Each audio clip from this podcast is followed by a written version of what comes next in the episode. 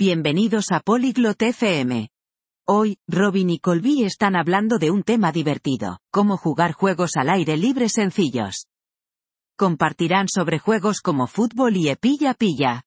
Esta charla es interesante porque los juegos pueden traer alegría y hacernos amigos. Ahora, escuchemos su conversación. Hello, Colby. Do you like games? Hola Colby, ¿te gustan los juegos? Yes, I do. I like outdoor games. Sí, me gustan los juegos al aire libre. Me too. What is your favorite game? A mí también. ¿Cuál es tu juego favorito? I like football. And you? Me gusta el fútbol. ¿Y a ti? I like football too. Do you know how to play it? A mí también me gusta el fútbol. ¿Sabes cómo jugarlo? Yes, I do. We need a ball and two goals. Sí, lo sé. Necesitamos un balón y dos porterías. That's right. We kick the ball with our foot. Eso es correcto. Damos patadas al balón con nuestro pie. And we should not use our hands.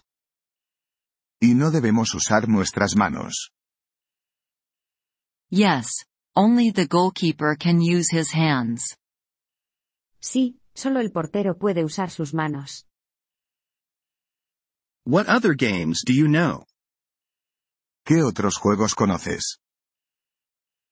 I know a simple game called tag. Conozco un juego sencillo llamado Pilla Pilla. How do we play tag? ¿Cómo jugamos cepilla pilla? One person is it. It tries to touch the other players. Una persona es el que pilla. El que pilla intenta tocar a los demás jugadores. And then what happens? ¿Y luego qué sucede? If it touches you, you become it. Si el que pilla te toca, tú te conviertes en el que pilla. That sounds fun. Let's play. Eso suena divertido. Vamos a jugar. Yes, let's play. I will be it first. Sí, vamos a jugar. Yo seré el que pilla primero. Okay. I will run fast. Vale. Correré rápido. Good. Let's start the game. Bien. Comencemos el juego. Wait. What if I want to stop playing? Espera. ¿Qué pasa si quiero dejar de jugar? You can say, I am out.